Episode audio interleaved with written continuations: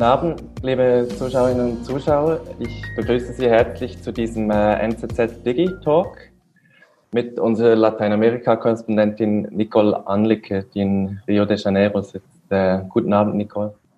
Guten Abend, Samuel. Ich bin Samuel Misterlich, bin Auslandredaktor hier in Zürich ähm, und ich habe die Ehre, dieses Gespräch zu moderieren. Wir haben uns einiges vorgenommen. Wir möchten über äh, Corona sprechen, was schwer zu vermeiden ist, weil auch Lateinamerika äh, getroffen wurde äh, natürlich. Ähm, wir möchten aber nicht nur über die Corona-Krise sprechen, sondern äh, auch sonst äh, soll uns Nicole über ihre Abenteuer und Erfahrungen äh, erzählen, die sie als Lateinamerika-Korrespondentin macht. Sie ist seit Anfang 2018 in äh, Rio de Janeiro für uns. Gut, Nicole, dann fangen wir mal mit Corona an. Was mich als erstes interessieren würde, ähm, so ganz lokal, du wohnst in Rio, in äh, Copacabana, ähm, in diesem äh, Quartier, das für viele Leute auch wahrscheinlich so auch ein bisschen ein Mythos ist, aber das jetzt auch äh, unter Lockdown steht. Äh, äh schilder uns doch ein bisschen, wie, wie du diese Corona-Zeit jetzt äh, in dem Quartier erlebst. Ja, also äh, wir haben jetzt seit Mitte März ähm, eine freiwillige Quarantäne, ähm, so ein bisschen wie es in der Schweiz war, sind verschiedene öffentliche Plätze gesperrt. Der Strand zum Beispiel ist gesperrt. Ähm, es ist nur der Gehsteig, der ist offen. Die Leute können da joggen gehen. Es sind äh, nur die Lebensmittelläden und ähm, Apotheken sind offen. Ähm, wir haben Mundschutzpflicht, äh, das heißt, die Leute sollen mit Mundschutz äh, rausgehen. Das wird mehr oder weniger eingehalten. Ja, das, das Viertel ist an, eines der am meisten betroffenen Viertel von ganz Rio de Janeiro, was, was auf den ersten Blick äh, erstaunen mag, weil es ist, in der, es ist in der reicheren Südzone der Stadt. Es ist ein Mittelstandsquartier. Und es ist aber in den Statistiken von Corona-Toten und Infizierten ist es Infizierten zu oberst der Stadt und von den Toten auf dem dritten Platz. Ähm, die, die West, der Westen der Stadt normalerweise ist stärker betroffen, aber Copacabana macht den Unterschied, was darauf zu, zu führen ist, dass es hier äh, extrem viele ältere Menschen gibt, die hier wohnen. Äh, laut dem letzten Zensus 30 Prozent der äh, Brasilianer, die hier wohnen, sind über 60 Jahre alt. Und äh, das führt natürlich dazu, dass, äh, dass auch die Todesrate relativ hoch ist. Ja. Nun ist die, die, Wahrnehmung hier bei uns in der Schweiz, im Ausland, ist, dass diese, also die Zahlen sind ja krass in Brasilien. Ich habe vorhin kurz noch in die Statistik geschaut und äh, allein gestern wurden, glaube ich, 32.000 Neuansteckungen gemeldet, was die weltweit äh, höchste Zahl gerade ist. Und die Wahrnehmung hier ist, dass äh, dass, die, also, dass diese Krise in äh, Brasilien sehr dramatisch ist und dass die vor allem auch sehr chaotisch, äh, also dass die Regierung, die Behörden sehr chaotisch damit umgehen. Wie siehst du das? Ja, die ganze Strategie, also es gibt eigentlich keine wirkliche Strategie, ist ziemlich unstrukturiert, wenn man so sagen will. Ähm, und zwar auf verschiedenen politischen Ebenen. Es ist die Bundesregierung ähm, unter Jair Bolsonaro, ähm, der ganz klar sich von Anfang an gegen Isolationsmaßnahmen ausgesprochen hat ähm, auch diese ganzen Verhaltenshinweise von der WHO, äh, nichts von denen hält, das hat er immer gesagt. Dann haben wir hier natürlich einen Gouverneur von Rio de Janeiro, ähm, der hat eine Meinung und dann haben wir einen Bürgermeister und der hat eine andere Meinung. Und ähm, das ganz konkret, äh, gerade in Copacabana ist es, zeigt es ziemlich gut, wie die Leute nicht mehr wissen, was sie überhaupt tun sollen oder nicht, weil vergangene Woche hat unser Bürgermeister gesagt, dass es eine trotz der hohen Ansteckungsrate eine langsame Öffnung gibt. Einen Sieben-Phasen-Plan, ähm, der mal zuerst gesagt hat, äh, die Leute dürfen schwimmen gehen und die Leute dürfen surfen gehen, aber nicht zum Strand. Ähm, einen Tag später hat dann der Gouverneur gesagt, ja nein, alle Shoppingcenter sind ab morgen äh, zu 50 Prozent wieder offen und die Bars auch, also hat seinem Bürgermeister widersprochen. Am Montag hat dann das äh, Gericht in Rio de Janeiro, hat ein Richter gesagt, es wird überhaupt nichts aufgemacht. Und gestern, keine 24 Stunden später, hat dann der Präsident des Gerichts gesagt, dass ähm, diese beiden machen dürfen, was sie wollen. Konkret, äh, wir sind jetzt in diesem äh, sieben-Phasenplan drin, im ersten, aber das führt halt einfach dazu, dass, dass die Menschen hier einfach nicht mehr wissen, was sie, was sie tun dürfen, ähm, wie, wie streng sie diese Quarantäne äh, wirklich auch beachten müssen und diese Isolationsmaßnahmen. Und äh, sie fühlen sich, glaube ich, schon ein bisschen alleingelassen in diesem Chaos. Das heißt, ganz vieles ist unklar und der Strand ist jetzt voll, aber die Bars sind leer, oder?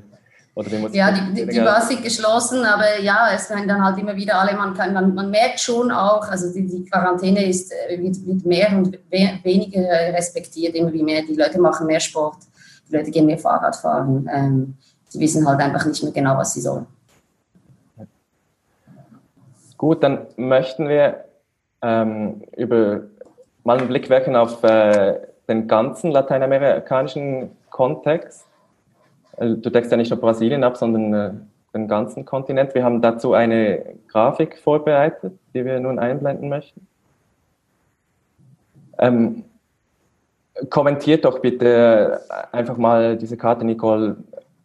Ist denn nun, also hier bei uns hört man meistens von Brasilien, aber vielleicht hast du zu ein paar anderen Ländern auch was zu sagen. Genau, ähm, also zuerst einmal wird immer davon gesprochen, dass Brasilien am stärksten überhaupt betroffen ist, also weltweit an dritter Stelle von Toten nach USA und Großbritannien, von den äh, Ansteckungen an zweiter Stelle und in Lateinamerika Nummer eins, aber das sind die absoluten Zahlen. Äh, wir haben heute vor 38.000 äh, Tote gezählt. Ähm, wenn man das aber über die Million Einwohner, mit den Million Einwohner rechnet, dann ist das nicht ganz ähm, richtig, weil wie man sieht hier auf der Karte hat zum Beispiel Ecuador, äh, das ein sehr viel kleineres Land ist, das hat 17 Millionen Einwohner, Brasilien 210 Millionen Einwohner und Ecuador hatte ähm, viel mehr Tote bis jetzt ähm, am Corona, also Corona-Tote quasi. Also es waren irgendwie ähm, 3700 Tote da. Und wenn man das ausrechnet, sind es 203 Tote quasi auf die Million Einwohner und in Brasilien sind es 168. Also eigentlich ist derzeit auch Brasilien immer noch auf die Einwohner gezählt tiefer als, als die Schweiz. Und ich möchte eben ganz kurz äh, auf Ecuador kommen. Ähm, Ecuador hat es sehr stark erwischt im, im April ähm, als eines der ersten Länder, das hier stark betroffen wurde, und zwar im Süden des Landes, im Gliedstaat Guayas, gibt es die, also die Stadt nicht eben die Hauptstadt, sondern Guayaquil, das ist die größte Stadt der Mitgliedstaat. Und die wurden äh, wahnsinnig stark betroffen. Ähm, das, also das, das, ganze Gesundheitssystem ist kollabiert. Ähm, die ganze Bestattungswesen ist kollabiert. Die Friedhöfe hatten keinen Platz mehr. Es gab schreckliche Bilder von Leichen, die auf den Straßen lagen, weil die Leute sind zu Hause gestorben am Virus und niemand hat sie abgeholt, weil das ganze System kollabiert war. Und ähm, die Angehörigen haben dann nach ein paar Tagen mit hoher Temperatur, es ist wahnsinnig heiß und feucht da, ähm, ihre Angehörigen auf die Straße gelegt quasi, weil sie Angst hatten vor Ansteckungen einerseits, aber auch wegen halt Verwesung. Ähm, das hat sich jetzt ein bisschen gebessert. Diese Zahl wurde, wurde runter, die, also die ist runtergegangen. Das ist sich am beruhigen. Man muss auch dazu sagen, dass Ecuador eigentlich sehr schnell sehr harsche Maßnahmen gegen Corona ähm, durchgesetzt hat. Die Regierung war eine der schnellsten. Und, aber es ist Guayaquil hat einen sehr großen Anteil von Ecuadorianern, die in Spanien wohnen. Sehr viele Flüge, die direkt von Madrid äh, nach Guayaquil äh, verbunden sind. Und das ist eigentlich quasi diese Expertgemeinschaft, die das da reingebracht hat. Dann möchte ich kurz auf, auf, Mexiko eingehen, das jetzt hier auch noch nicht ganz so dramatisch ist, aber im Überblick sicher eines der Länder ist, dass, dass auch die Zahlen, die Neuinfektionen ähm, steigen extrem stark an. Ähm, sieben, es ist das siebte Land weltweit mit der höchsten Todesrate und die Regierung hat ähm, jetzt eine Öffnung gemacht, also die, das normale Leben fängt da wieder an, obwohl, obwohl ähm, die Ansteckungen weit hochgehen und die Toten auch. Und ähm, obwohl ich eben ganz weiß, äh, möchte ich noch kurz äh, was sagen zu Venezuela, weil Venezuela nur 23 äh, Tote hat. Die haben, äh, Nicolas Maduro, der Präsident, hat Mitte März eine strenge Quarantäne ähm, verhängt. Und offenbar ist das auch relativ lang ähm, sehr tief geblieben. Es gab kaum Ansteckungen und wenig Tote. Ähm, und jetzt in den letzten zwei Wochen fangen diese Zahlen an, sich zu bewegen. Es gibt mehr Tote, es gibt mehr Infizierte. Ähm, wie überall im ganzen Kontinent stimmen natürlich auch die Zahlen hier nicht ganz, äh, also oder überhaupt nicht. Das muss man, weiß man halt nicht so genau, aber es ist die Tatsache ist, es ist viel weniger stark betroffen als die anderen Regionen. Ähm, das, das, das weiß man. Das hat damit zu tun, dass, dass zum Beispiel in Venezuela nur durchschnittlich rund sieben internationale Flüge ähm, es gibt. Das heißt, es gab einen Austausch mit dem Ausland. Und diese, dieser Anstieg jetzt in den letzten zwei Wochen hat damit zu tun, dass immer wie mehr äh, venezolanische Flüchtlinge wegen der Krise aus Kolumbien, aus Peru, aus Ecuador, die stark von Corona betroffen sind, zurückkommen ähm, über die Grenze und jetzt dieses Virus einschleppen. Wir kommen nachher nochmal auf Venezuela zurück, weil das eines der Länder ist, die du im Verlauf äh, deine bisherigen Korrespondententätigkeit in Lateinamerika besser kennengelernt hast. Aber ich möchte noch mal kurz äh, auf Brasilien zu sprechen kommen, weil und konkret auf äh, Jair Bolsonaro, den Präsidenten, der ähm, gerade wieder überall in den Medien ist. Also du hast unter anderem, ich habe da einen Artikel neben mir liegen, den du gestern geschrieben hast über Bolsonaro im äh, Sumpf der Corona-Krise. Unser Kollege Werner Marti, der hat, äh, der auch hier in Zürich arbeitet, hat einen äh, Kommentar geschrieben, auch gestern, der da heißt, Bolsonaro liebäugelt mit einer Militärdiktatur. Also Bolsonaro ist gerade wieder, äh, wieder überall. Und ich hätte gerne deine Einschätzung äh, dazu, weil, also unter anderem, weil eben die Corona nicht sein einziges Problem gerade ist. Aber zuerst möchten wir da, wir haben eine Umfrage vorbereitet, die wir kurz einblenden möchten und wo Sie, liebe Zuschauerinnen und Zuschauer, Ihre Meinung abgeben können. Und die lautet, wird Bolsonaro geschwächt aus der Corona-Krise herausgehen? Das könnten Sie jetzt äh, drücken und wir warten dann auf das Resultat. Und das Resultat ist sehr deutlich. Und zwar glauben 72 Prozent von ihnen, dass äh, Bolsonaro geschwächt aus der Corona-Krise herausgehen wird. Wie siehst du das, Nicole? Ähm, ich möchte ja, ganz kurz die Umfragewerte zu Bolsonaro ähm, eingeschaltet haben, um das kurz zu kommentieren, weil es gab gerade vor ein paar Tagen eine neue ähm, Umfragewerte zu der Popularität von, ähm, von Präsident Bolsonaro. Und die hat sich ein bisschen verschoben. Und zwar ähm, ist da zu beobachten, dass 43 Prozent der Brasilianer ähm, ihn als miserabel, sehr schlecht einschätzen, 22 ähm, Prozent finden ihn durchschnittlich das gab eine Verschiebung zum letzten Monat ähm, von durchschnittlich zu miserabel. Miserabel ist angestiegen. Und ähm, die Leute, die ihn gut finden, die bleiben bei 33 Prozent und das hat sich nicht verschlechtert, was ganz klar auch heißt, dass äh, trotzdem Ganzen äh, die Kernwählerschaft von Herrn Bolsonaro äh, ihm treu bleibt. Ähm, aber beim, beim Rest ähm, der Bevölkerung, diese gemäßigten Wähler auch und die anderen Brasilianer, da hat sich das Ganze schon ein bisschen verschoben. Da gibt es, wie du vorhin gesagt hast, das ist die Pandemie, ähm, ist ein Problem für viele Leute, sein Umgang damit. Äh, er verharmlost die, diese Pandemie.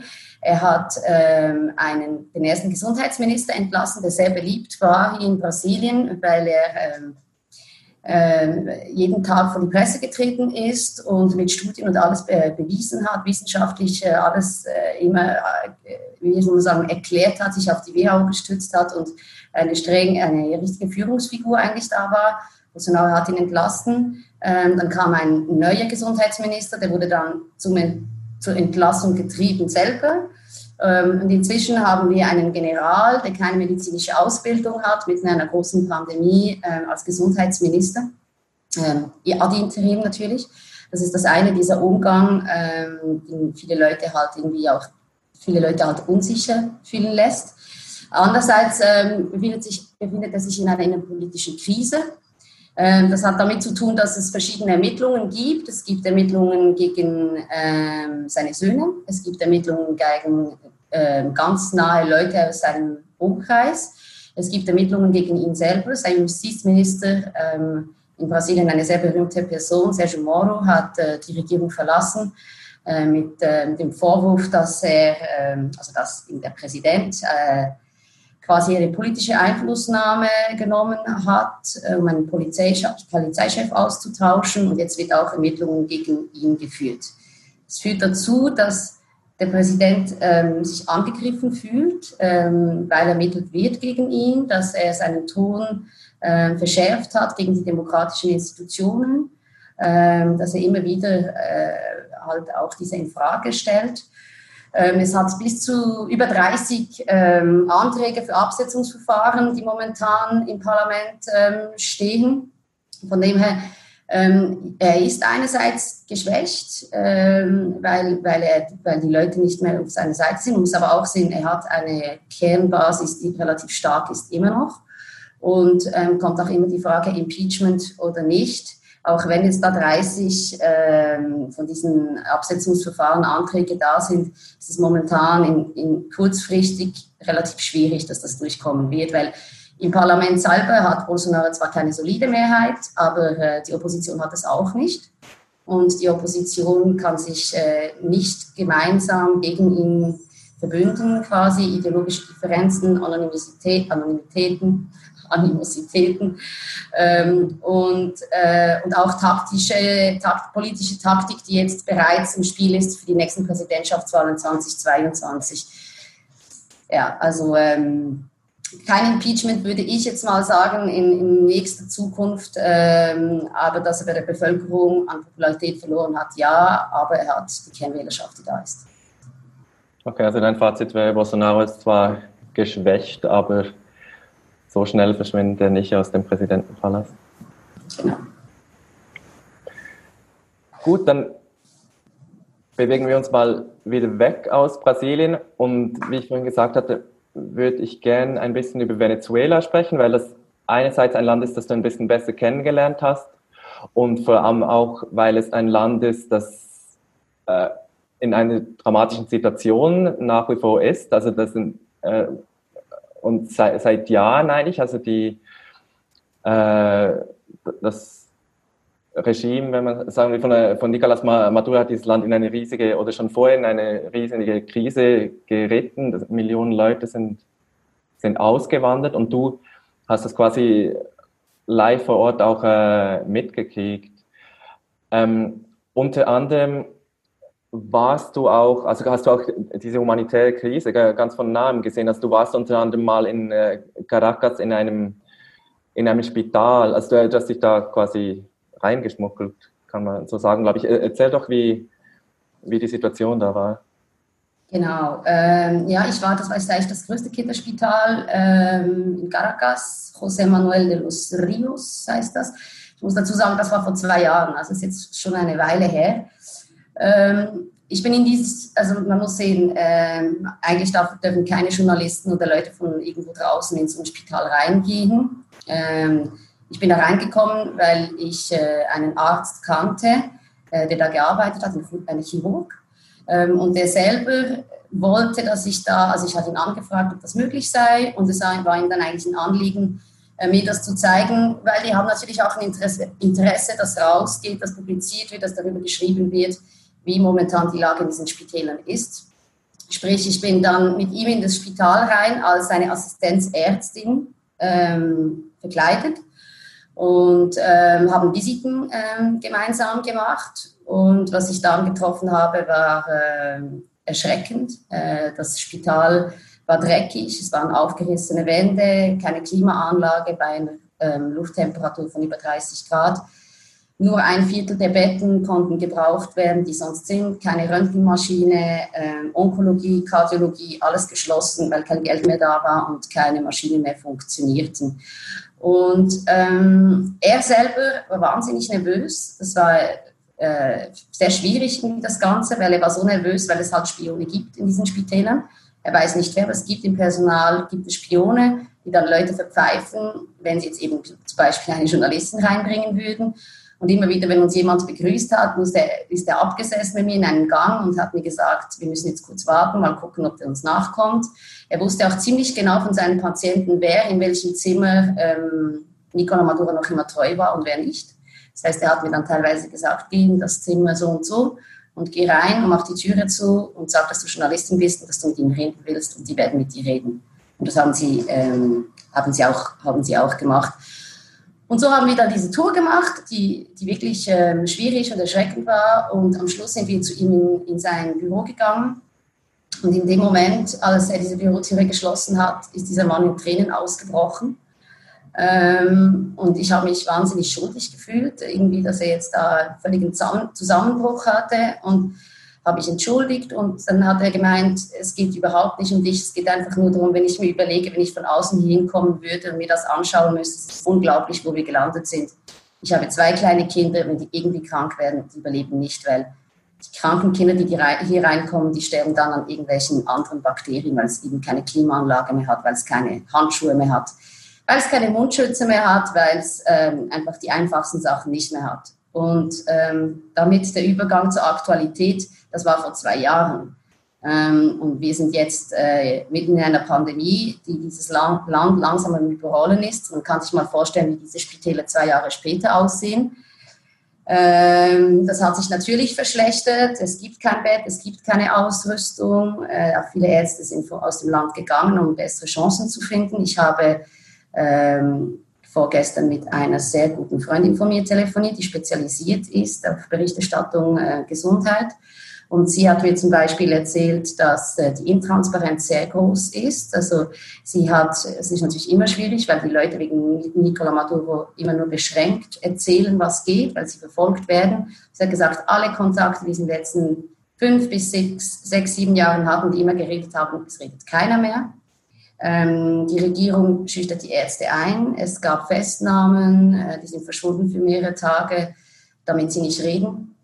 Ähm, es ist ähm, auch das Problem, dass diese Ärzte haben, neben, neben halt äh, diesen Einschüchterungen, dass man eigentlich auch überhaupt nicht weiß, was jetzt momentan wirklich, äh, wie es da zu und her geht, ist auch, dass Venezuela seit Mitte März kein Benzin mehr hatte. Äh, jetzt gab es neue Lieferungen ähm, aus Iran. Seit ein paar Tagen gibt es jetzt wieder Benzin. Aber das heißt eigentlich, dass seit die Pandemie angefangen hat, ab dem Tag gab es kein Benzin mehr. Das heißt, die Ärzte sind nicht mal mehr ins Spital gekommen. Keiner mehr, weil es kein Benzin mehr gab. Kein, Im ganzen Land nicht mehr. Ähm, mussten mit dem Fahrrad dahin oder irgendwie laufen. Äh, die Leute kamen gar nicht zur Arbeit. Und das andere ist auch fließend Wasser ähm, ist in Caracas auch alles andere als normal. Und ich rede jetzt von Caracas, dass die Hauptstadt ist, dass eigentlich noch weniger stark betroffen ist als andere Gebiete. Meine Freundin selber hat mir gesagt, und sie wohnt in einem, in einem Viertel, dass äh, die Mitteloberschicht eigentlich lebt, dass sie nur alle acht Tage Wasser hat. Und als ich sie, gefra sie gefragt habe, wie sie das dann macht, äh, sie dann alle ihre Behälter auffüllt, hat sie gesagt, ja, aber nur wenn der Strahl genug stark ist, äh, wenn dann das Wasser kommt, weil sehr oft ist nicht mal der Strahl genug stark. Also man kann sich da zusammenreimen, was das jetzt in so einer Pandemie ähm, bedeutet. Das heißt, die Situation in Venezuela hat sich kaum gebessert jetzt in der, in der Zeit, seit du, seit du da warst? Nein, die Situation hat sich nicht, äh, also jetzt die, die, die, die Spitäle, die ganze Gesundheitssituation ist eine humanitäre Krise, die hat sich auf keinen Fall verbessert. Ähm, was ich, was, was man, ja, also die, die, ganze, die ganze Geschichte ist halt, dass, dass die jetzt einfach nachkommen mit diesem Virus, weil diese ganzen Ansteckungen nicht da waren. Und darum, äh, die ganzen Experten erwarten eigentlich auch, dass, dass die Tragödie jetzt mit Corona eigentlich sowieso erst in den nächsten paar Monaten, also sie rechnen damit jetzt, dass es jetzt langsam anfängt und dass es bis in September sich einziehen wird und erst dann äh, richtig schlimm wird. Okay. Ich habe eine Frage aus dem äh, äh, aus dem Publikum, die ich äh, aufgreifen möchte. Und zwar, ich weiß nicht, ob du was darüber weißt. Die Frage ist, äh, wie umfangreich schätzen Sie die aktuelle Unterstützung aus Kuba noch ein?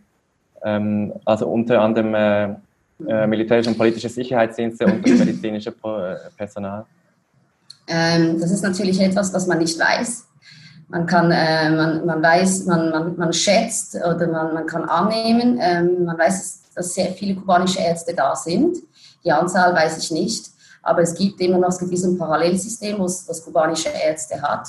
Ähm, und die helfen auch aus, natürlich auch, weil viele venezolanische Ärzte das Land verlassen haben und jetzt in der Zwischenzeit in Argentinien oder in Chile ähm, leben und quasi diese Kubaner diese Arbeit übernommen haben.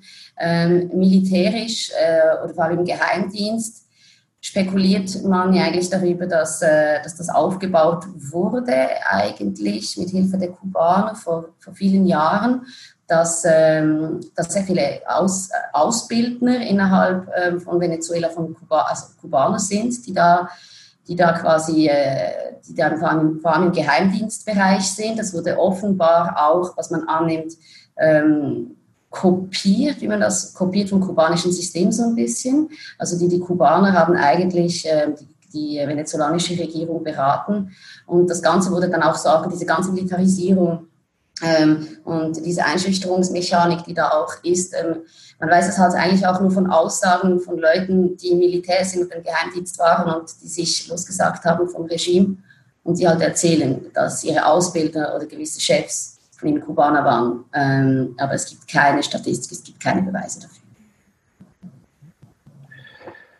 Ich möchte nochmal, jetzt hast du diese Situation in, in, dem Spital geschildert, aber es ist ja auch, also der ganze Alltag äh, in Venezuela, also nur schon ganz banale Dinge wie, also Geld haben, Bargeld etc. Also die, die Währung ist ja, die Hyperinflation ist ja krass, das Geld ist kaum noch was wert und du, ähm, also wir telefonieren ja ab und zu miteinander und du, du erzählst mir manchmal von deinen äh, äh, Recherchen auch und äh, ich fand es zum Beispiel interessant, äh, wie es dir gegangen ist, als du nach Venezuela gekommen bist und äh, nur schon zum Beispiel äh, also Geld auftreiben, also Mittel auftreiben musstest, wie du da bezahlen kannst. Vielleicht kannst du das noch schildern. Ja, das war äh, effektiv. Ähm, man muss dazu sagen, dass das sich jetzt ein bisschen verändert hat, als ich das letzte Mal da war, weil, ähm, weil, weil, der Dollar eingeführt wurde. Aber ich, ich erzähle jetzt mal kurz die Situation, als ich zum ersten Mal da war. Dann nachher wusste ich, wie es funktioniert. Aber das war äh, äh, der Ausgangspunkt war eigentlich, dass ich so verwirrt war, als ich da angekommen bin, dass ich irgendwie nach, wirklich nach zwei Tagen nicht wusste, wie ich mir ein Wasser kaufen kann. Ähm, ich hatte Kontakt in Venezuela, ich habe eine Freundin da, die hat mir gesagt von Anfang an, ich soll Bargeld mitnehmen, das heißt Dollar. In kleinen Scheinen und überall auf dem Körper verteilt, ähm, versteckt mitnehmen, damit die mich am Flughafen nicht erwischen damit.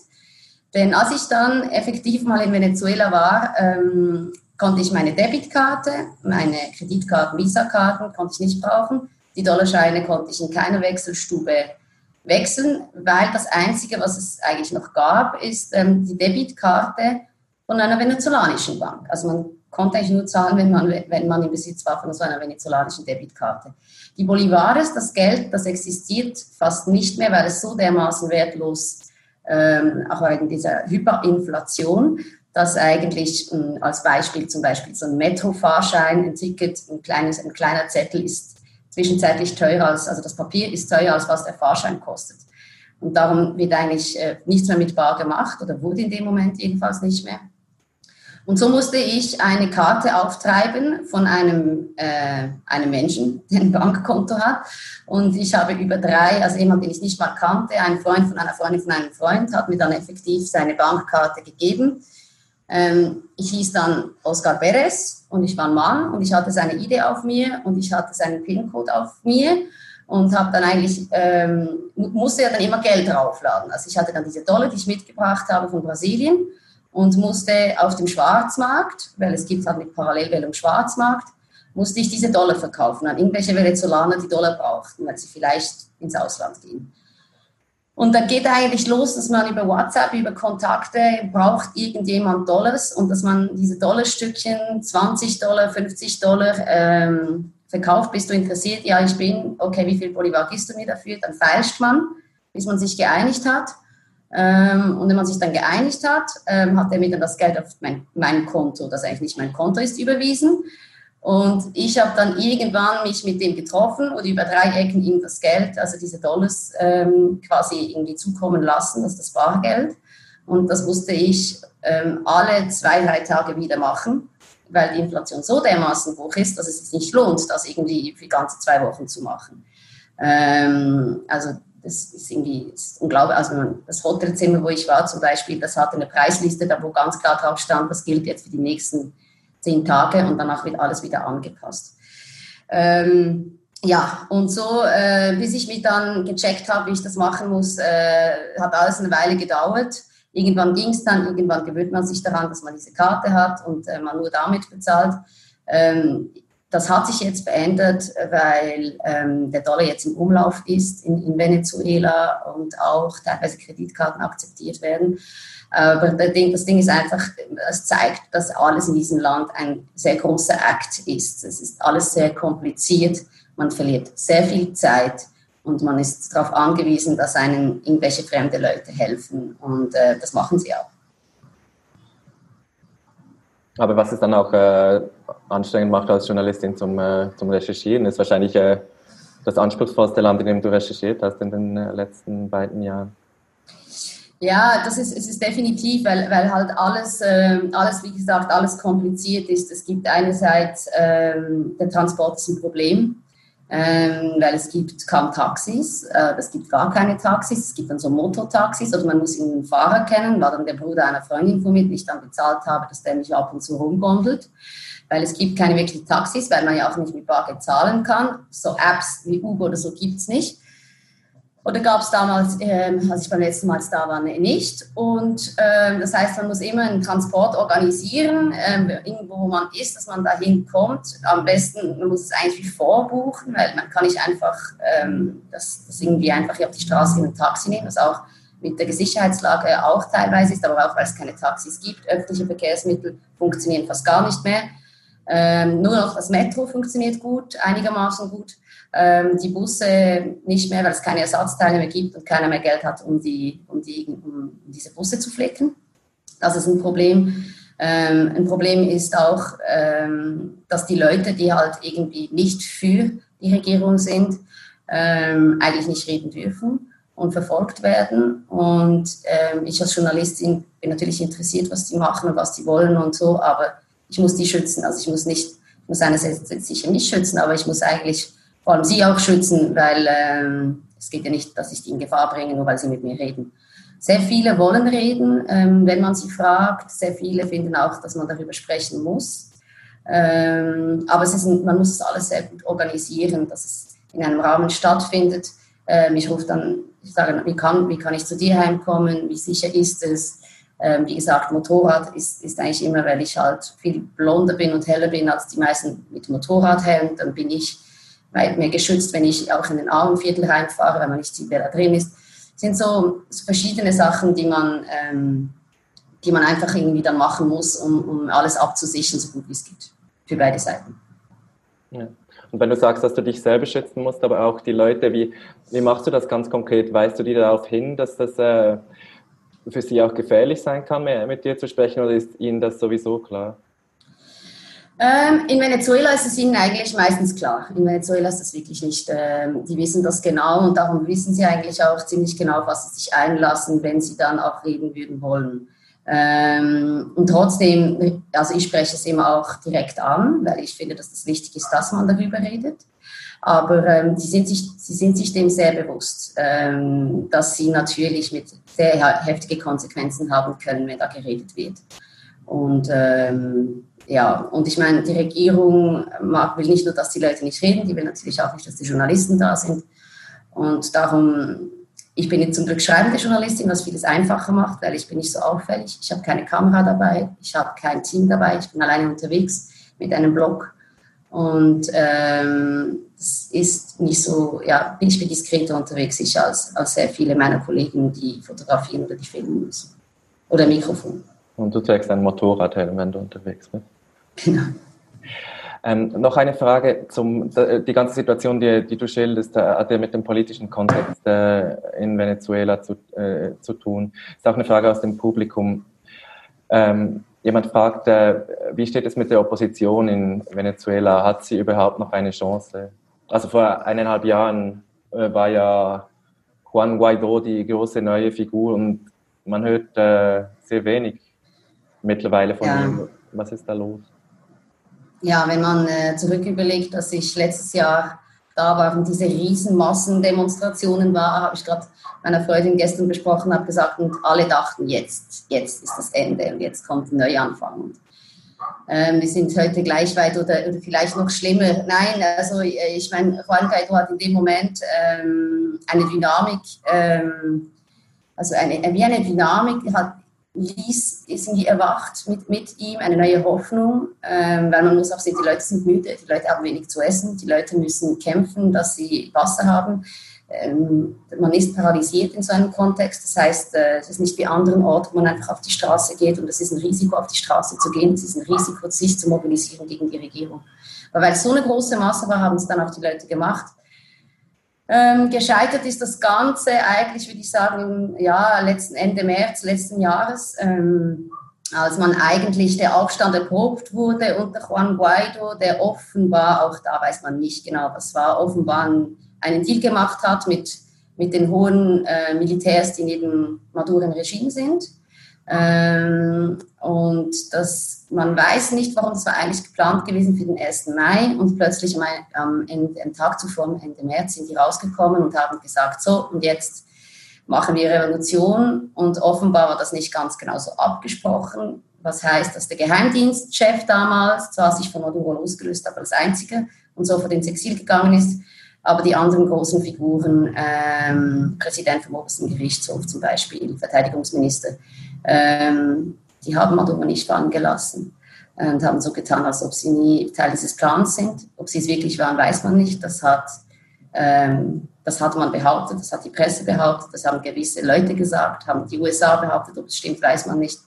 Ähm, aber der Verdacht liegt nahe, dass es eigentlich ein Problem war innerhalb der Opposition, die dann irgendwie ähm, ein bisschen auch Ego-Probleme, wer jetzt da wo an die, an die Front kommt und, ähm, und die das dann halt schneller durchführen wollten. Leopoldo Lopez, Oppositionsführer, der damals im Hausarrest war, er wurde, ist, ist er dann plötzlich frei rumgelaufen und, und hat sich halt auch als Protagonist äh, mitinszeniert und es, es, schaut ein bisschen aus, wie das halt nicht abgesprochen war mit den Leuten von Maduro. Ähm, ob das stimmt, weiß man nicht. Das ist auf jeden Fall der Dominoeffekt der Leute aus der, von der Armee, der ist nicht, hat nicht stattgefunden.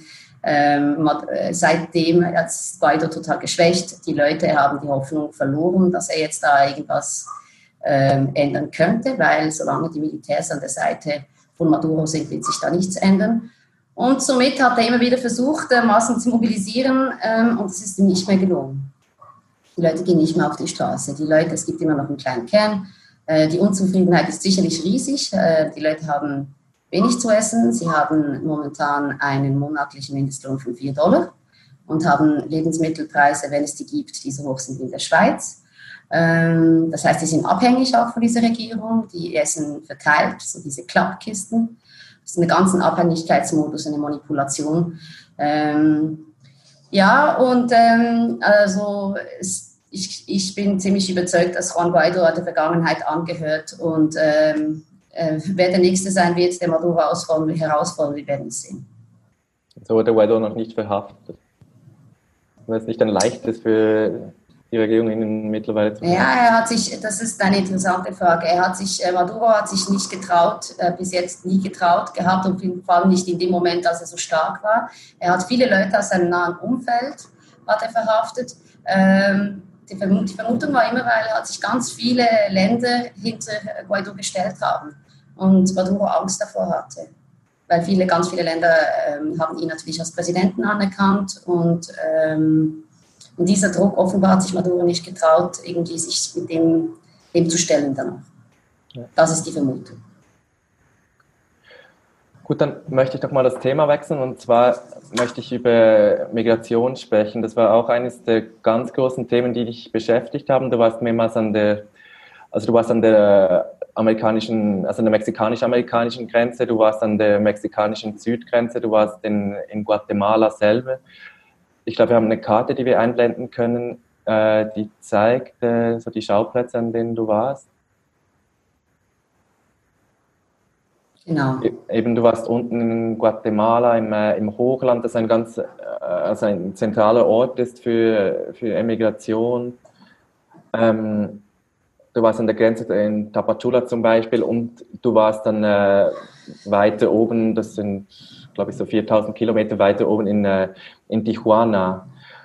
Und ich weiß, dass du also, dass die Reise nach Tijuana für dich auch äh, äh, eindrücklich war.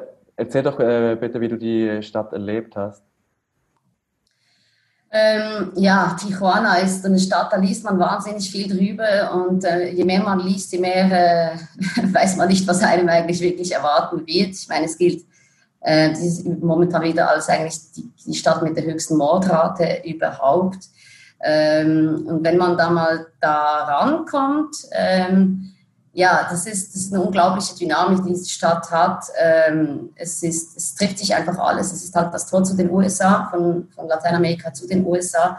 Es treffen sich ähm, jenste Migranten, ähm, Leute, viele Zentralamerikaner, Mexikaner, teilweise aber auch Venezolaner, Haitianer, Afrikaner, Kubaner, ähm, die irgendwie Hoffnung haben, in die USA zu kommen und alles ist in diesem Ballungszentrum mit der Hoffnung rüberzugehen. Und wenn es Migranten hat, gibt es natürlich viele Schlepper und es gibt viele Menschenschmuggler.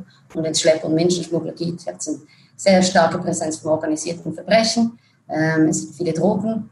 Ähm, es gibt gleichzeitig zu dieser ganzen Migrationsproblematik ähm, ein, ein Kampf, der tobt innerhalb von zwei, zwischen zwei mexikanischen Drogenkartellen, den beiden zurzeit stärksten Drogenkartellen, ähm, Sinaloa und Cartel Nueva Generación Jalisco. Und ähm, das führt dazu, dass es wirklich so ein Hotspot ist, äh, wo sich alles trifft und viele Leute, die auch dahin gereist sind, in die USA gekommen sind. Und äh, es gibt immer noch viel mehr Arbeitsstellen, zum Beispiel in Tijuana, von der Wirtschaft relativ stabil ist. Das heißt, die bleiben dann auch alle da, obwohl sie mal in die USA wollen. Alles trifft sich in, diese, in diesem Tijuana. Du hast ja auch hast du mir auch erzählt, du hast ja auch den, äh, das war ja auch der Grund, wieso du da warst, du hast ja die Grenze angeschaut und konkret den, also den, diesen riesen Zaun, ähm, den es da gibt und das mir mal erzählte, du bist da hingegangen, um den einfach mal anzuschauen. Kannst du mir vielleicht diese Szene beschreiben, wie, wie das war? Ja, das ist, äh, war sehr, sehr eindrücklich für mich, ähm, so als Mensch, als Journalist einerseits, aber als Mensch, ähm, von so einer fünf Meter riesigen großen Wand zu stehen und eigentlich auf der anderen Seite ist, ist dann die, sind dann die USA. Ähm, das, das, äh, ich, ich, bin, ich bin ehrlich gesagt ein bisschen erschlagen gewesen, als ich das das erste Mal gesehen habe, weil ich, ich fand es wahnsinnig eindrücklich. Und man muss auch sagen, man kommt in Mexiko, in Tijuana ganz nah dran, da gibt es einen Park, der am Strand ist, äh, de Amistad. Und das ist eigentlich ein Park, wo die Leute hin können. Ähm, die, da gibt es irgendwie ein Fitnessstudio äh, aus frei, also offenem Himmel und es gibt äh, Kioske und ja, und am Sonntag ist da sowieso ziemlich viel auch los. Ich war zwar zwei, zwei dreimal da, aber ich war das erste Mal an einem Sonntag da. Und interessant ist da halt auch, ich bin dann, äh, ich bin irgendwie da vor diesem, völlig erschlagen vor dieser Wand gestanden und habe mir die einfach so angeguckt man muss auch, man, man, sieht noch Kleiderfetzen teilweise, die, die vom Stacheldraht oben runterhangen, also irgendwelche Fluchtversuche, die es mal gab. Es ist alles angesprayt, es sind sehr viele Botschaften drauf ähm, von Leuten, die gestorben sind bei dem Versuch zu flüchten. Und ähm, effektiv sind dann auch drei Honduraner auf mich zugekommen und mit denen habe ich mich dann einen Moment lang unterhalten, weil die dachten, ich würde diese Wand so dermaßen lange angucken, nicht weil ich äh, beeindruckt war, sondern wie ich mir überlegen würde, darüber zu kommen. Weil sie dachten, auch ich wäre da, wie, die, wie sehr viele andere Leute, um in die USA zu gelangen. Und so habe ich mit ihnen so ein bisschen angefangen zu, zu reden und ähm, die haben alles mit, die haben, das sieht man auch, wie diese Netzwerke funktionieren. Die haben mir erklärt. Ich habe mir das aufschreiben müssen, weil äh, sonst vergesse ich das, wenn ich jetzt, äh, also sie haben gesagt, darüber klettern kann ich ja sowieso nicht mehr. Das, ist, das geht nicht, weil es gibt zwei hintere Zäune noch, da werde ich erwischt. Sie gesagt, du kannst mit dem Boot gehen, das kostet aber 10.000 Dollar ähm, und das kannst du nur bei Nebel raus oder du kannst dich in einem Auto verstecken und über die legale Grenze drüber gehen und so probieren mit jemandem, mit einem Schlepper, kostet dann aber 12.000 Dollar. Das günstigste ist, wenn du über die Wüste, also in die Wüste gehst, das ist ein Marsch von vier bis fünf Tagen, das kostet dann, nein, vier, fünf sind länger als eine Woche, kostet vier bis 5.000 ähm, Dollar. Und die waren da seit drei Monaten, sind von Honduras raufgekommen ähm, und waren jetzt auf Tagelöhne und haben sich jetzt eigentlich überlegt, wie sie jetzt darüber kommen und hat gar nicht so viel Geld und ähm, dachten, meinten dann, dass sie wahrscheinlich ähm, den Marsch zu Fuß ähm, auf sich nehmen werden mit einem Schlepper.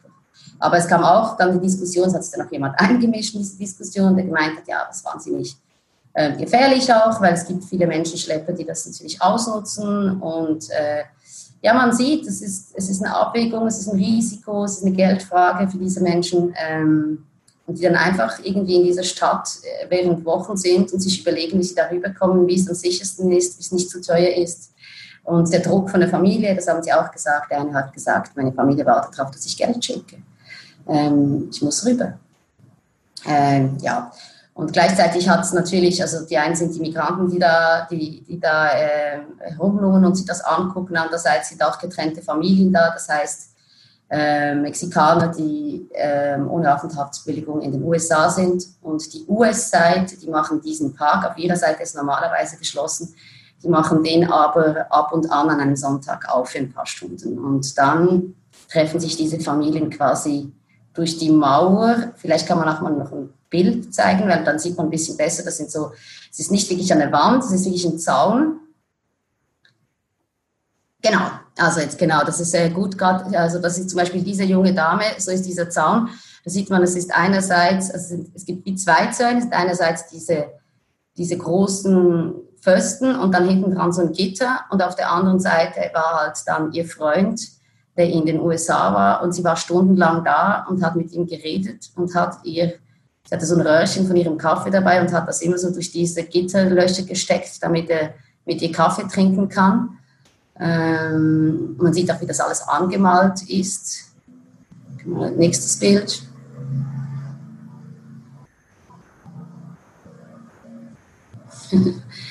okay, offenbar kein nächstes Bild.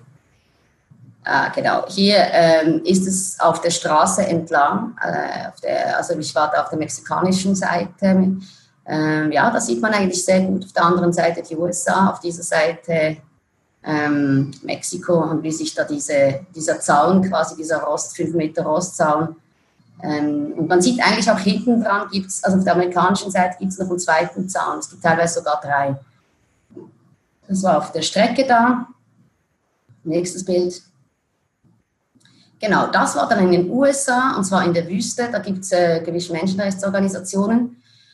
Ähm, damit diese Migranten nicht verdursten, haben sie solche, solche Tonnen aufgestellt, Tonnen aufgestellt mit Wasser drin und, und ein rotes Fähnchen, damit die von weitem sehen, wo es Wasser gibt. Ähm, das wird teilweise geräumt wieder von der Border Patrol, aber es wird auch immer wieder gelassen. Ich bin da äh, mit meiner Kollegin, äh, weil ich war da mit unserer Korrespondentin in San Francisco ähm, und da, als wir durchgefahren sind, waren, diese, waren die da und das ist eben so eine Hilfe, ein Wassertanker quasi für diese Migranten. Und das war ganz in der der Grenze, oder? Ja, das war, ja, es war noch, es war dazwischen, waren halt noch so diese Wüste. Aber das war, ja, es war nicht so weit. Und hier sieht man nochmal der Parque de Amistad, das was ich gesagt habe, da wo ich stand äh, und da mit diesem Honduranern gesprochen habe, auf der mexikanischen Seite äh, sind die Leute am Baden und ja, man sieht auch eben noch diese Kleiderfetzen teilweise oben auf diesem Stacheldraht. Ja, es ist eindrücklich.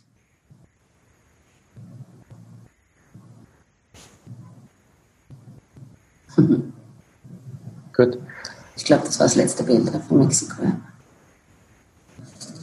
Okay, ich glaube, wir sollten gleich schon zu den Fragen kommen. Ich möchte noch kurz eine, wir haben noch eine Grafik vorbereitet zu, äh, zu diesen Migrationszahlen, also äh, die, die ich eindrücklich finde.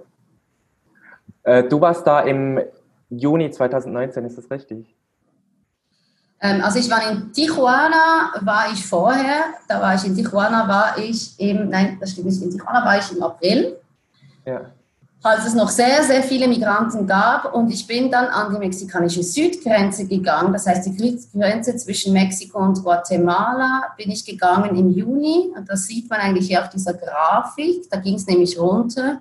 Das war, dass äh, der amerikanische Präsident Donald Trump äh, wegen der hohen Anzahl von Migranten, äh, die in die USA gelangt sind, hat er großen Druck ausgeübt auf die mexikanische Regierung die sich dann ähm, schlussendlich verpflichtet hat, damals im Juni ihre Südgrenze zu, den, zu Guatemala zu militarisieren. Und ich bin zwei Tage nachdem das ähm, quasi, das wurde angekündigt, bin ich dann nach Guatemala oder nach Mexiko geflogen an diese Südgrenze.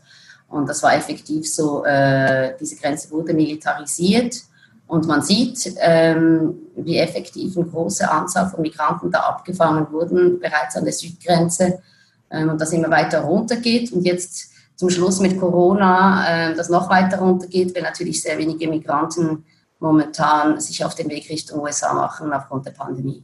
Mhm. Also die letzte Zahl ist von April 20, es gibt noch keine Zahlen für Mai, aber die letzte Zahl ist von, äh, von April 2020 und also ich finde es relativ eindrücklich, wie die Zahl beträgt noch um ein Zehntel dessen, was ja. es im Frühjahr 2019 Absolut. Mhm. Gut, dann wir wollten eigentlich noch über die Proteste in äh, Chile sprechen, aber mhm. ich glaube, wir sollten langsam zu den, äh, zu den Fragen kommen. Ich habe da schon eine ganze Reihe von Fragen, die, äh, die reingekommen sind und ich fange da mal damit an mit Mexiko. Ähm, da möchte jemand wissen, aus Mexiko hört man, dass die tatsächliche Todesrate wegen Corona sehr viel höher ist, als dies die offiziellen Statistiken darstellen. Auch scheint AMLO, also der Präsident, immer mehr den Rückhalt in der eigenen Bevölkerung und teilweise auch in seiner Regierung zu verlieren. Wie schätzt du die Situation ein?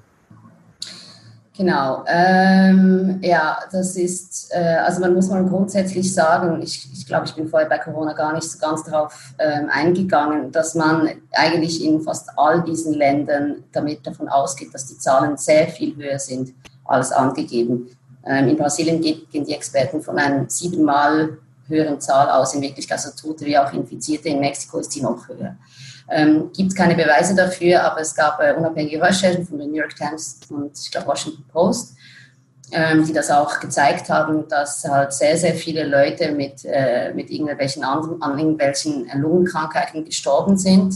Ähm, hat auch damit zu tun, dass kaum Tests durchgeführt werden, äh, nicht nur in Mexiko, sondern überall.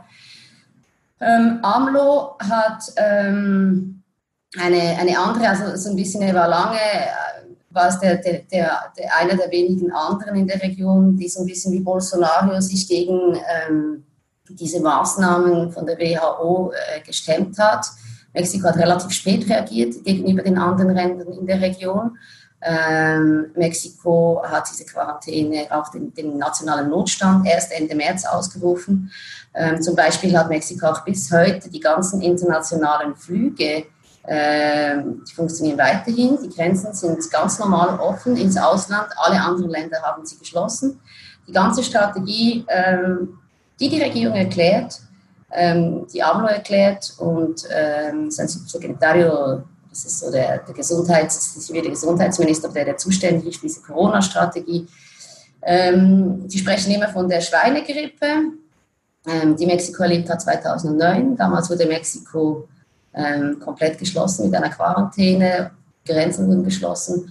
Und ähm, das wirtschaftliche Desaster war groß und man wollte das nicht mehr wiederholen und hat darum gesagt, ähm, wir haben daraus gelernt, wir wollen das nicht mehr so machen.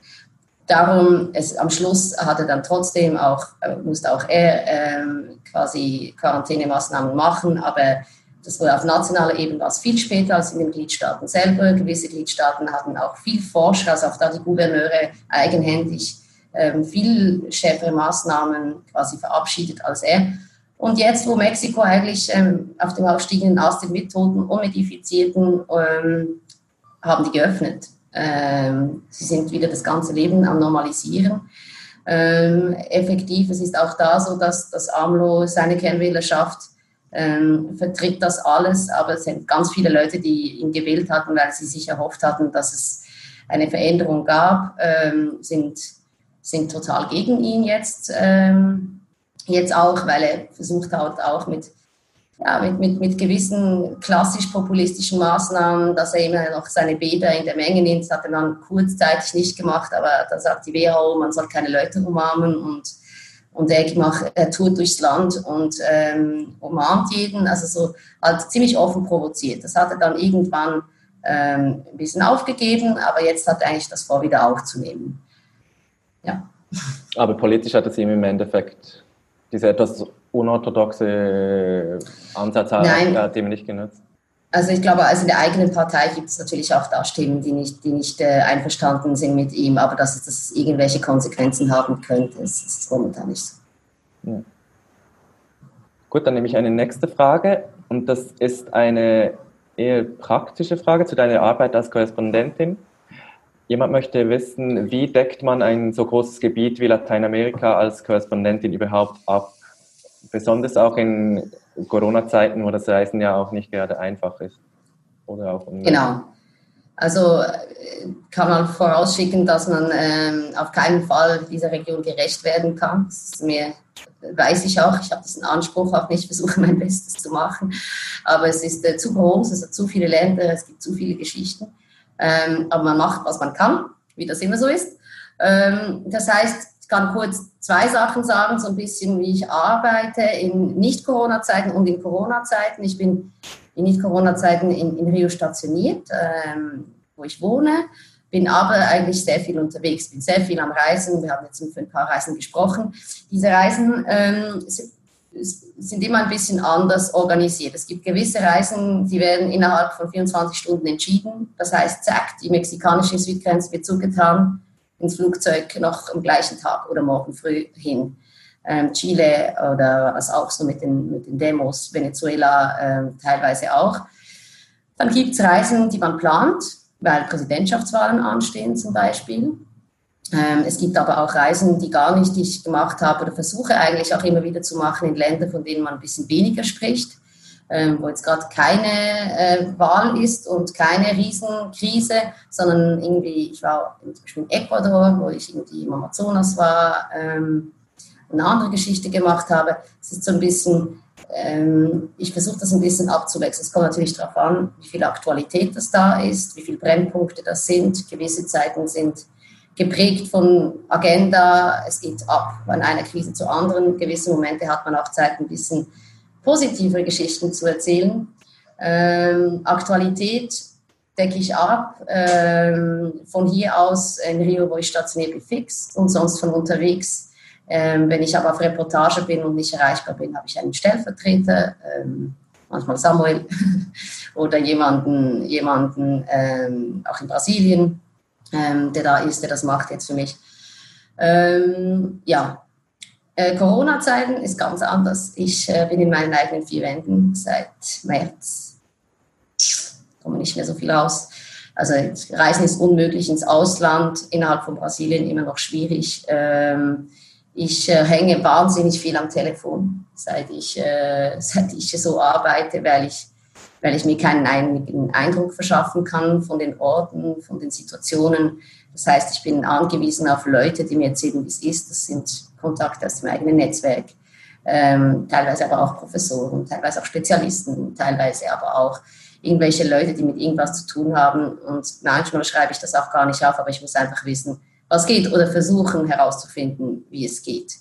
Ähm, das ist natürlich schwierig und äh, ist auch kompliziert, aber ähm, Moment, also einerseits Reisen geht nicht und andererseits jetzt auch, ich versuche jetzt in Rio jetzt auch nicht wahnsinnig zu stark irgendwie rauszugehen ähm, und da jetzt nicht irgendwie eine Bakterienschleuder zu sein und irgendwelche Menschen in Gefahr zu bringen, weil ich äh, dann hinzufügen würde. Du hast ja was Neues gelernt, auch jetzt während der, dieser Zeit, in der du so ganz anders recherchieren äh, musstest. Ja, Neues gelernt, ja. Also, ich, also das mit dem Telefon habe ich definitiv, äh, ich habe äh, ja, ich habe so viel telefoniert. Ich glaube, ja, ich habe gelernt, ich mache, ich weiß es gar nicht. Es ist so viel einfacher, wenn man einfach sich mal einen eigenen Eindruck verschafft. Man liest und telefoniert vorher und dann geht man. Ich glaube, es ist definitiv nicht die Lösung, das so zu machen. Aber klar, ich habe mir auch überlegt, ähm, ich muss mir natürlich überlegen, was ich für Geschichten, was schreibe ich auf, was mache ich für Geschichten und wie setze ich die um und mit wem spreche ich.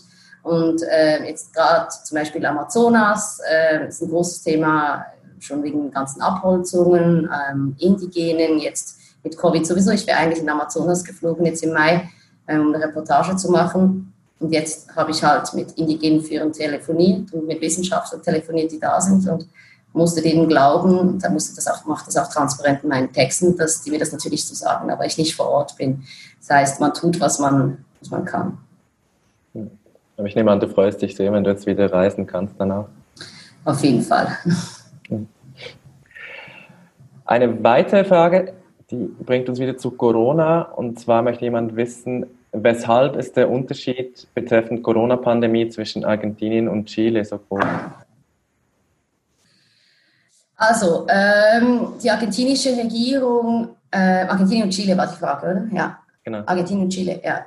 Also, äh, ich bin jetzt da auch nicht in jedem Land Vollexperte, aber es ist so, dass Argentinien einen wahnsinnig, ähm, einen wahnsinnig guten Job gemacht hat und extrem, äh, extrem tiefe Zahlen immer noch hat. Es ist jetzt zwar, letzten paar Wochen hat sich das in diesen Vichas, in diesen Abendvierteln ein bisschen mehr verbreitet ähm, wo wie überall in Lateinamerika ähm, die Leute halt arbeiten müssen, informelle Wirtschaft und rausgehen und teilweise auch Probleme mit Wasser oder so haben. Ähm, das Ding ist aber, dass, dass der Präsident ähm, eigentlich Mitte März eine ganz klare, sehr strikte Quarantäne verhängt hat. Also super strikt. Die Leute dürfen überhaupt nichts machen. Und, ähm, und, und eigentlich Argentinien, das normalerweise immer sehr zerstritten ist und polarisiert ist, ähm, plötzlich haben das eigentlich alle unterstützt, was, was äh, ziemlich erstaunlich ist. Ähm, das ist jetzt langsam, nach irgendwie zwei, drei Monaten, fängen, fängen sich die Gräben wieder auf anzureißen. Aber man muss sagen, diese, eigentlich alle haben sich hinter, hinter ihn gestellt und er hat sehr große Führungs würde ich sagen, Stärke bewiesen. Er hat eine klare Strategie durchgegeben, hat genau gesagt, wie er vorgehen möchte und hat erklärt, wieso er das macht. Und, ähm, und so wurde das auch durchgesetzt. Und die Quarantänelockerung, ich glaube, jetzt darf man seit, nicht ich glaube, ich weiß, von einer Freundin von mir, ich war jetzt seit einer Woche, darf man einmal raus spazieren gehen. War vorher unmöglich.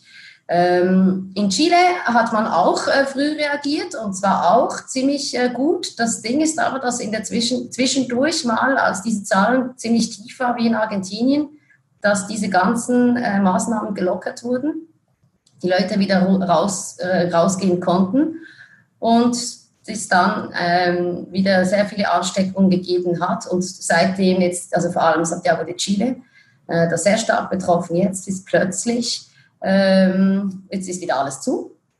Ähm, sind sie wieder in voller Quarantäne, ähm, um diese Zahl wieder runterzubringen. Aber ich glaube, es war schon, es war die, die Durchsetzung, in Argentinien eigentlich durchs Band. Ich meine, die haben zum Beispiel auch Argentinien hat alle internationalen Flüge gestrichen bis im September, jetzt schon, und zwar vor einem Monat. Ähm, die Quarantäne wurde verlängert bis Ende Juni. Ähm, also es ist alles relativ äh, strikt. Und in Chile wurde es zwischendurch aufgemacht und äh, jetzt ist es wieder zu. Und darum ähm, könnte, ein, könnte ein Indikator dafür sein, dass es, ähm, dass es halt alles verläuft.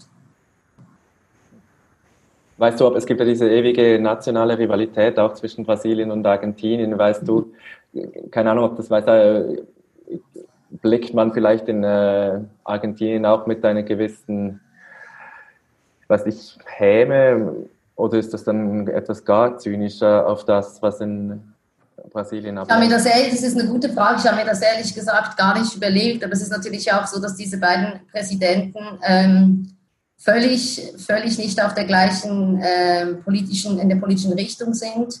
Ähm, Fernandes ist, ist, ist, ist links, ähm, Herr Bolsonaro ist eher rechts. Ähm, ganz andere Ansichtsweisen haben und schon vor Corona überhaupt auch nicht miteinander gesprochen haben. Und das war ja auch, das war seit Jahren nicht mehr so. Ähm, aber wie jetzt das genau in der Bevölkerung, also in Brasilien ganz klar ist es so, dass da echt gar niemand, also die sagen dann teilweise ja, ähm, kritisieren halt, weil die Situation hier so schlimm ist. Und ich meine, Argentinien weiß ich nur offiziell, die Nachbarn von Brasilien sind natürlich, ähm, sind, wenn man das schon so sagt, am Motzen, weil, weil Brasilien so viele Fälle hat und so viele Tote hat ähm, gegenüber ihnen, dass sie irgendwie auch Angst haben, äh, dass das irgendwie rüberkommen könnte, äh, was natürlich auch Auswirkungen haben könnte, wie lange diese Grenzen geschlossen bleiben. Aber ja. ja. Gut, ich glaube, wir müssen leider, es gäbe noch ganz viele Themen, über die wir sprechen könnten, aber äh, ich glaube, wir müssen leider schon bald zum Schluss kommen. Was ich gerne noch machen möchte, weil wir hatten eine Umfrage vorbereitet, weil wir selten bis nie die Chance haben, äh, von unseren Leserinnen und Lesern zu äh, erfahren, was sie denn gerne mehr lesen möchten über Lateinamerika. Und äh, deswegen noch diese Umfrage bei bei der wir von Ihnen wissen möchten, äh, welche Themen und welche Formate Sie sich von uns wünschen bei Latein Lateinamerika-Themen. Sie können uns übrigens, das sind jetzt natürlich, jetzt haben wir die, die Liste vorgegeben, aber Sie können uns natürlich, äh, wenn Sie uns auch schreiben möchten, können Sie das auch gerne tun. Das wäre meine E-Mail-Adresse wäre samuel.misteli.nzz.ch und die Mailadresse von Nicole ist äh, nicole.anlicke.nzz.ch. Also auch wenn Sie äh, Kritik, Lob, äh, zu unserer Berichterstattung, zu Nicoles Berichterstattung haben, äh, schreiben Sie uns gerne auch mit, eben auch mit Wünschen. Was wir jetzt hier sehen, was Sie sich wünschen, sind äh, gesellschaftspolitische Themen, äh, finde ich sehr interessant. Jetzt, wir, haben, wir haben jetzt eigentlich fast nur über Krisen gesprochen, oder? In der letzten, äh, in der letzten Stunde. Und wir hatten uns eigentlich auch vorgenommen, auch ein bisschen äh, hoffnungsvoller zu enden. Haben wir nicht ganz geschafft, aber aber wir sehen, da, dass sie sich, ähm, also wahrscheinlich, dass sie sich nicht äh, nur diese, nicht nur Krisenberichterstattung wünschen. Ich glaube, wir werden das gerne äh, beherzigen. Und Nicole wird sich ja auch gerne sehen, dass äh, große Reportagen gewünscht werden. Wir werden das unseren Vorgesetzten ähm, weiterleiten. Genau. Vielleicht genau. das Spesenbudget noch ein bisschen erhöht. Gut, damit sind wir ähm, leider schon am Ende. Ich, äh, ich glaube, wir hätten wahrscheinlich beide gerne noch ein bisschen weiter äh, gesprochen. Aber ich hoffe, Sie fanden es interessant und äh, konnten was mitnehmen. Ich, ich fand es sehr interessant, obwohl wir, wir uns regelmäßig sprechen. Und ich möchte dir ganz herzlich äh, danken und freue mich für dich, dass du bald wieder raus darfst, wenn Corona dann hoffentlich bald auch ein bisschen passé ist. Danke, Nicole. Ja, vielen lieben Dank, Samuel. Und ich äh, wollte mich noch grundsätzlich bedanken, weil es mich natürlich immer freut, wenn sich Leute für die Region interessieren. Eine Region, die ja normalerweise nicht so viel Aufmerksamkeit äh, bekommt in der Berichterstattung. Es ist, ich weiß, Lateinamerika ist sehr weit weg von der Schweiz. Ähm, und darum freut es mich umso mehr, dass äh, dass ich gewisse Leute doch noch für Lateinamerika auch interessieren. Vielen lieben Dank. Gut, und ganz zum Schluss, bevor wir weg sind, äh, möchte ich noch auf unsere nächsten äh, Digitalks verweisen. Da findet nächste Woche eine statt zu, äh, mit dem, unter anderem mit dem Medizinhistoriker Christoph Gradmann, ähm, wo es unter anderem um die Geschichte von, äh, von Pandemien geht. Und in zwei Wochen spricht unser äh, Zentral- und Osteuropa-Korrespondent Ivo Meinzen mit äh, meiner Kollegin Merit Baumann, die auch in Zürich stationiert ist. Wir würden uns sehr freuen, wenn Sie sich auch bei einer nächsten Veranstaltung wieder einklinken würden. Ganz herzlichen Dank und Ihnen allen noch einen schönen Abend.